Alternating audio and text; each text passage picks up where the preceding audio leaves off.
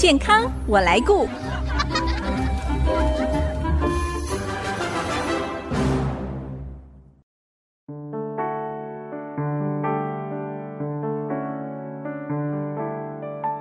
众朋友，大家好，我是王淑荣，欢迎收听《健康我来顾》节目，一起关心你我的健康。最近国内体育活动非常的活跃，无论是国内外运动选手，其实最怕的就是肌腱韧带受伤，影响到运动生涯。也许您看过某些职业选手受伤之后，选择一种叫做 PRP 的治疗方式，避免开刀产生后遗症。其实 PRP 中文叫做高浓度血小板血浆。在其他医学领域早就已经广泛使用了，包括现在整形医美上的疤痕治疗。今天我们很高兴再次邀请到竹北美的整形外科诊所杨佩荣院长来跟大家介绍到底什么是 PRP，它治疗的机转是什么，要如何用在疤痕治疗上。我们欢迎杨院长，院长您好，淑蓉姐好，各位听众朋友好。我是美的整形外科诊所杨佩荣院长。杨院长在还没有介绍 PRP 之前呢，我觉得我们好像应该要了解到底什么是疤痕，它为什么会出现呢？嗯，疤痕这个东西其实就是一种身体受伤之后修复的一个机转。嗯，那当我们身体受伤的时候呢，我们皮肤就有一个开口，这样的开口一开始的时候会先有血小板让它止血，嗯、止血完之后伤口是要愈合跟封闭起来的。是。所以，我们皮肤的纤维母细胞呢，它就会产生了这些胶原蛋白，去把伤口填补起来，嗯、让身体就不会再有破洞产生。是，所以当这个伤口被胶原蛋白填补、愈合起来，产生的东西，就会是我们看到的一个疤痕。可是，这个疤痕会有。颜色对不对？有的是淡咖啡，有的时候会变很深的颜色。不过那是不是就变结痂啦？呃，痂皮是一个身体还没有愈合好过程的外面的一层保护。哦、当痂皮落下来的时候，里面其实伤口就已经愈合完成了。那因为身体有伤口这个东西，它会让细菌跟病毒从身体的破孔进入，嗯、所以我们会希望身体可以快速的愈合这些破孔，把它堵起来。像这种疤痕哦，因为不同的原因造成，好像。它的形态种类也不太一样，像有的是擦伤啦，或者是烫伤，呃，或者是其他的因素，是不是也分成不同的形态种类？呃，伤口其实对身体来讲可能没有那么多复杂的分类，但是如果伤口不同的宽度跟它的状况，会让在这个愈合的过程中产生的这一个最后看起来的痕迹就会不一样。哦，所以这个东西如果伤口里面它可能存在诶有异物在里面。我们其实，在愈合过程中就会把它包起来。是。那或者是我们这个伤口有高低的差异，但我们并没有在受伤的当下去修补它。哦。那我们会直接再把这个高低的落差衔接起来，就会让这个疤痕看起来有很多的变化。是。那疤痕也有可能就是在后续的这个过程当中呢，它可能会萎缩，它就会很像是凹下去的一种萎缩性的疤痕。对。但另外的，它有可能在这个过程中，它会过度增生，对，它就会像成是肥厚性的疤痕。这就是我们比较常看到各式各样不一样的一些疤痕的名称。是，哎，我想了解哦，以前在还没有光电镭射或者是现代针剂新的疤痕治疗的时候，一般是用什么样的方式来解决疤痕问题呀？呃，通常疤痕，刚刚我们前面有说，如果我们在一开始的时候并没有特别去处理这一个伤口里面的东西，那把一些脏的异物啦、砂石包在里面，或者是它有所谓的高低的落差，嗯，甚至这个疤痕它很宽，你放任它自行的愈合，所以导致它愈合的时间很长，在这样的状态下。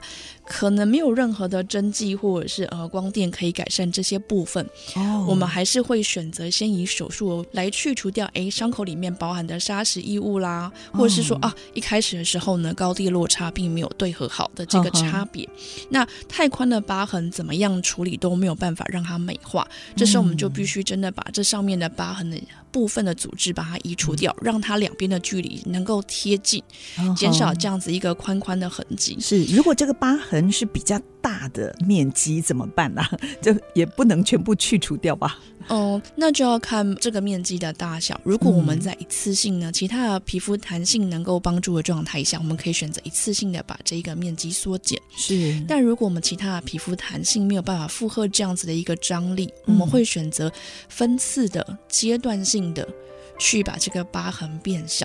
皮肤其实跟大家想象中有一点不一样，它其实是有弹性的，有弹性的，但这有弹性有它的限度。是，所以整形外科医师他会考量，哎，附近有的皮肤的组织弹性，哎，是不是能够覆盖过这么大的一个缺量？如果可以的话，我们就会减少次数的方式，把这个距离把它带上。所以就是用手术的方式啊。嗯。不过也有一段时间还蛮流行这种除疤的产品，对不对？一直到现在啦。嗯，现在、呃、都有不同的。是，但是这些除疤的产品，其实对我们来讲也是一种很好的疤痕上面的一辅助。嗯、像我们前面提的部分，是针对真的没有任何方法可以改善的一些问题，我们当然是先借助手术的部分。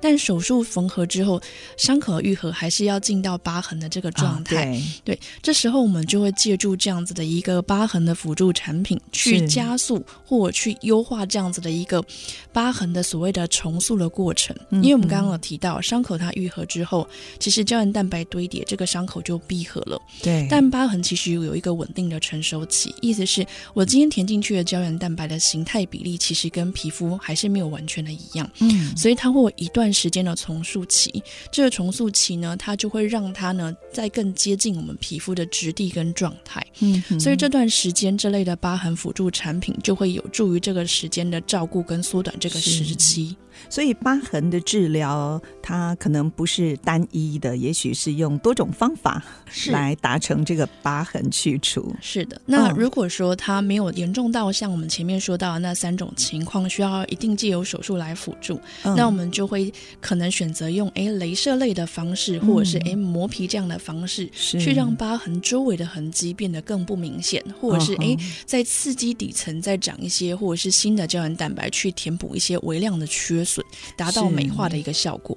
好，现在我们应该对疤痕有一些概念了。那今天的主题是谈到 PRP 的疤痕治疗，那也跟我们介绍一下到底什么是 PRP 这个高浓度血小板血浆。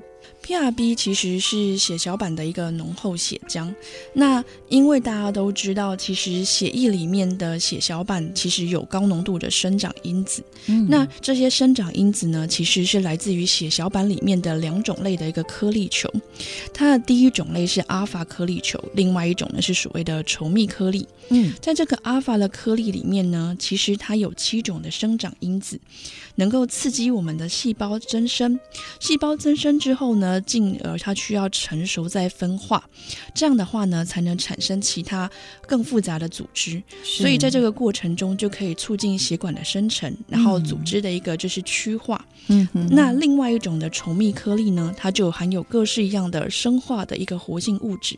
这些活性物质呢，会让我们细胞膜通透性会改变，能够调控整个发炎的过程。嗯。那我们都知道，血小板里面的是个生长因子，在继我们把这个血液离心之后，让这个血浆里面的血小板的浓度成分更高，嗯、这样子的话就可以比一般的伤口增加三到五倍一般的血小板浓度。这样的生长因子的浓度呢，就能够刺激活化我们的细胞增生、成熟分化，哇，就可以让组织再增生。是，这个是很大的发现，而且好像也应用到其他的医学上，像我们最常听到的就是不动刀的关节治疗，所以也是用这种。PRP 的增生治疗技术，以前都是打玻尿酸，现在复健科的医师或骨科医师就会建议是使用这个 PRP。嗯，因为它能够让我们身体的免疫细胞重新再启动修复的机转，嗯、所以其实现在变成除了常规的医疗之外，我们会希望借由身体的一种免疫的辅助来增进本身的身体修复，所以它就会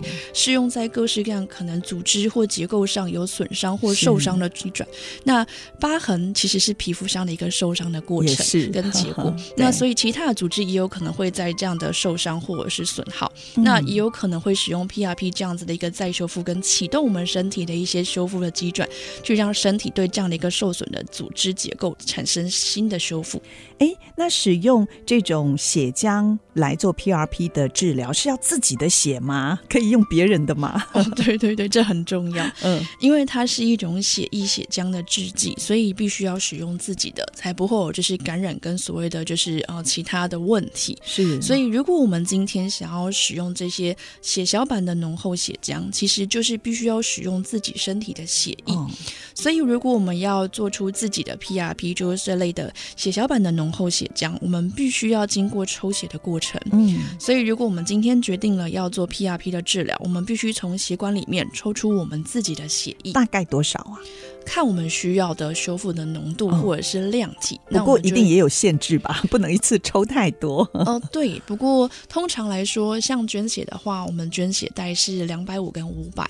那我们如果拿 P I P 来修复，大概不会一次性的超过这样的血量。哦，这个量太大了。对对对。那我们再就是会看，哎，我们身体需要的修复的那些，我们需要多少的液体或多少的浓度来决定我们要抽的量。嗯、那假设我今天可能只需要个三 CC 左右的量就可以达到效果。哦、对，那我大概十 CC 的血液就足够使用。哦，那抽一点点呐、啊，没有很多、嗯、哦。那抽血完了之后，你们是还会做一些处置来提质这个高浓度的血小板血浆，是不是？哦、我们刚刚说我们需要三 CC，可能就需要抽十 CC 的血。对，因为血液里面除了血浆，其实最多数的是血球。哦，血球在这个治疗过程中是不需要被使用的，就把它分离掉。对，所以我们就需要借由离心机的方式，把这个血球呢，把它沉淀，然后呢，把它就是分离开，那只只需我们需要的血浆跟血小板。嗯，那离心完之后呢，就会根据我们需要的浓度去取我们去掉血球之后的血浆里面的部分的这些上清液。嗯，然后混合这些血小板之后，就可以做注射。哎，那他要不要加其他一些什么东西啊？哦，加其他的东西，大概会分两个部分，一个是我们需不需要就是抗凝血。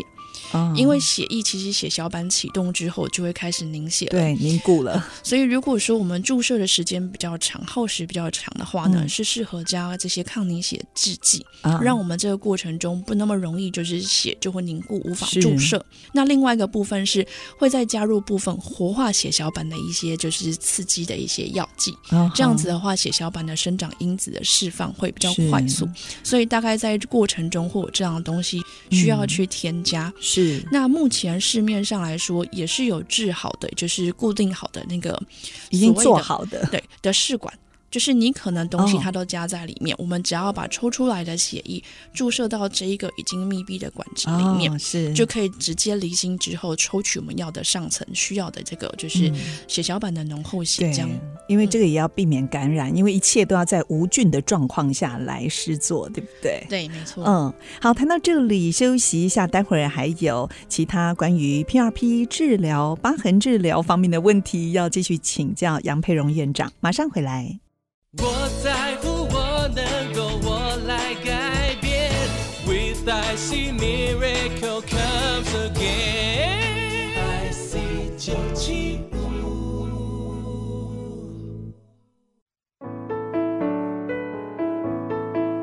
现在所收听的是 ICG 主客广播 FM 九七点五健康我来顾节目，我是王淑荣。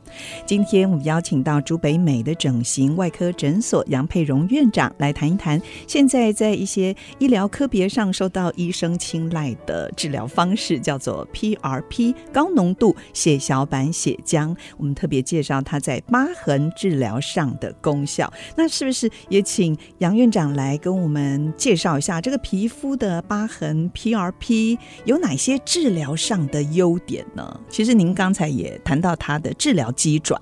PRP 这类的呃血小板浓厚血浆，它如果用在我们皮肤疤痕的治疗，当然它的优点是，如果我们用传统的一些光电式的治疗，我们大概可能需要用到蜂巢啦，或者是飞梭式的镭射。嗯，这类镭射通常让治疗过病人会心里开始打退堂鼓，因为他只要一想到我今天做了治疗，啊、我就要等它红啊肿啊恢复个一个礼拜，啊、有的时候还会反黑，是不是？就会担心没有办法见人，或者是被大家看到。哦、对，但如果今天我们是用这类的血小板浓厚血浆来诱发跟启动自己身体重新的修复的话，嗯，其实注射完之后就只有局部的水肿，没有这些红啊，或者是需要恢复时间很长的问题。是，所以相对来讲，会对病人来说是一个比较不会那么有冲突性的一个治疗。嗯，那其实它另外还有它其他优点是，事实上它可以配合前述的传统治疗。哦、那配合前述的传统治疗之后，第一个是优化跟提升它的一个。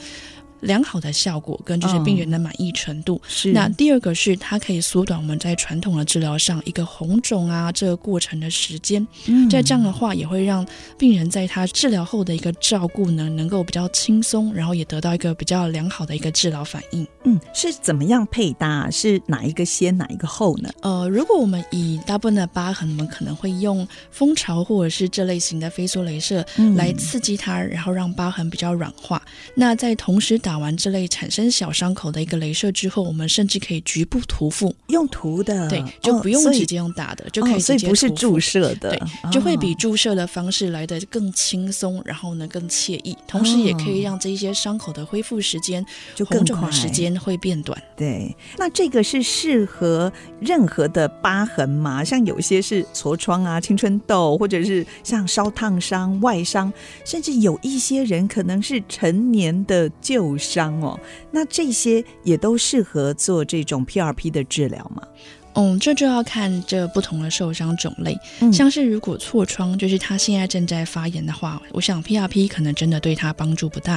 哦，但有些人他可能年轻或年少的时候反复的长这类型的痤疮，嗯，但然后还留下痘痘痕迹，对，它就变成了一个长久性的一个萎缩型的痘疤。那这样的状态下，哦，PRP 就有它的重要的角色。是，像这类型的痘疤，它呢呈现了一种凹陷型的疤痕，就是所谓的萎缩型的疤痕，其实是非常。困难治疗的一个青春痘疤，嗯，那我们通常会把它分成三个种类：冰凿型啦、香车型跟滚动型。嗯，传统会以气化式的飞梭或蜂巢镭射作为主要的治疗方式。是，但因为这类型的萎缩型的疤痕呢、啊，它在皮肤的底层的粘连是很严重的。嗯，先借由这些镭射的穿洞松动之后改善，可是因为这些穿透的一些松动的一个维系孔洞，它就会开始啊泛红啦、水肿。嗯，所以就会让它。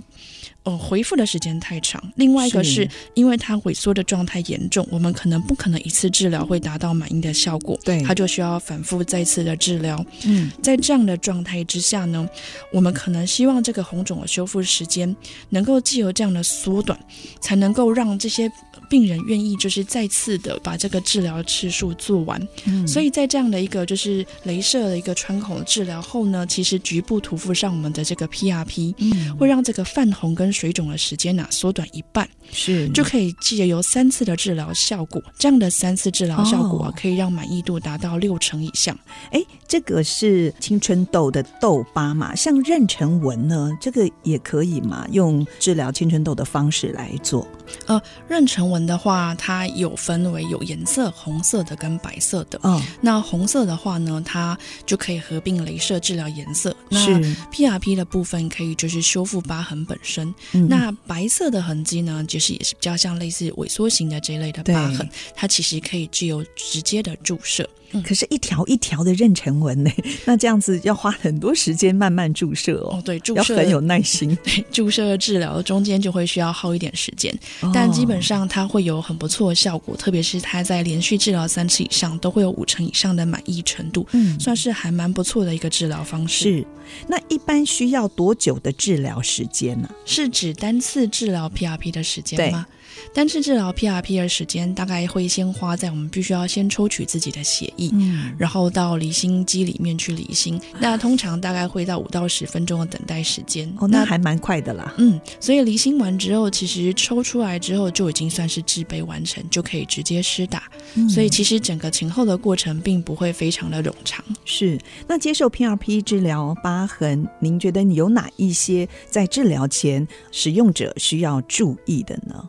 呃，基本上的 PRP 治疗，它需要注意的是，我们的身体是不适合使用 PRP 哦，因为我们刚刚有提到，其实我们需要仰赖的是血液里面血小板的生长因子。嗯，那这中间我们自己的血液状态就影响到我们自己的 PRP 的效力。是，所以如果当这个病人他年纪很大。嗯，好，他可能六七十岁以上，那我们会觉得他自己本身的修复效能可能就没有那么的适合，是，我们就不会建议他用这样的方式来做治疗。嗯，那另外一个是，诶，我血小板的凝集或血小板的数量就已经不足。嗯，那它当然也没有办法有太好的修复效能，在这样的状态下就不适合使用 PRP 来做治疗。嗯哼，所以要跟医师先做一些咨询评估，看看适不适合用这种 PRP 的治疗方式来除掉疤痕。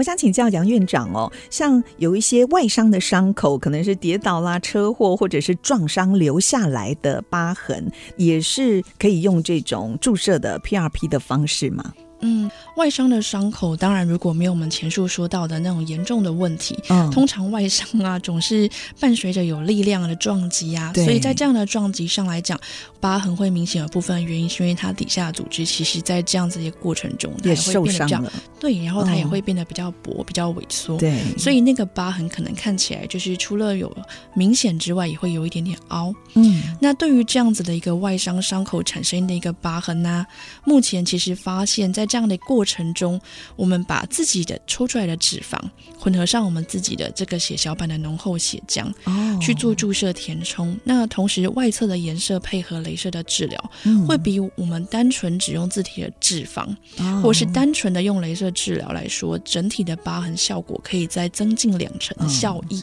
所以这个也算是一种混合治疗方式，是不是？对，其实现在用单一的方式来治疗疤痕，可能都没办法符合现在人对于一个哎需求。外观改善的一个要求，所以目前大家的方向也是借由就是比较多的一个辅助方式，或者是去缩短它的一个修复时间，或者是去增进它的一个效果，让大家在生活的照护上来讲，跟就是达到了效果都会更好。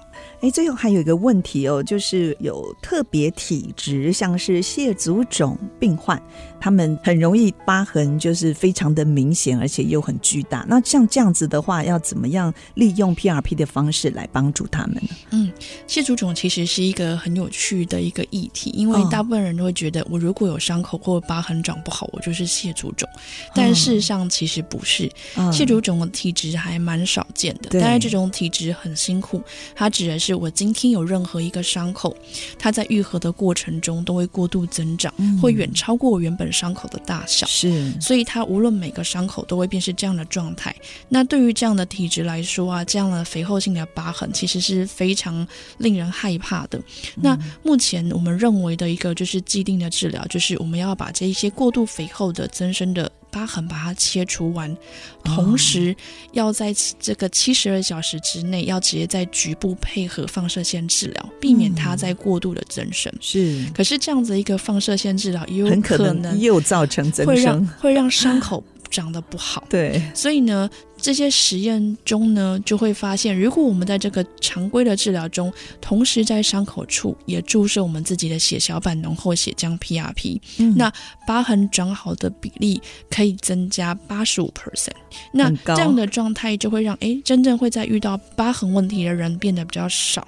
那另外一个是我们会去追踪它会不会再复发。是。那既有这样子一个合并我们 PRP 去做注射治疗的一个复发率呢，两年呢不会超过百分之六，算是一个蛮好的一个就是成效。嗯哼，其实过去呢，想要除掉身上的疤痕，很可能会用手术啊、镭射或除疤的产品，用这些方式解决。但是现在新的技术就是用自己身体的血液提制的 PRP 来修复疤痕组织，而且有越来越多的研究证明有非常不错的效果。如果听众朋友您正好也有疤痕的困扰，希望今天透过竹北美的整形外科诊所杨佩蓉院长的分享，也能提供您新的治疗上选择。非常谢谢杨佩蓉院长您的分享，谢谢您，谢谢淑荣姐，谢谢各位听众。如果听众朋友错过了节目播出时间，除了 IC 之音网站随选即播可以再次收听之外呢，也欢迎您上 Apple、Google Podcast 还有 Spotify 搜寻“健康我来顾”节目。随时收听我们精彩的分享，下个礼拜健康我来过节目再会喽，拜拜。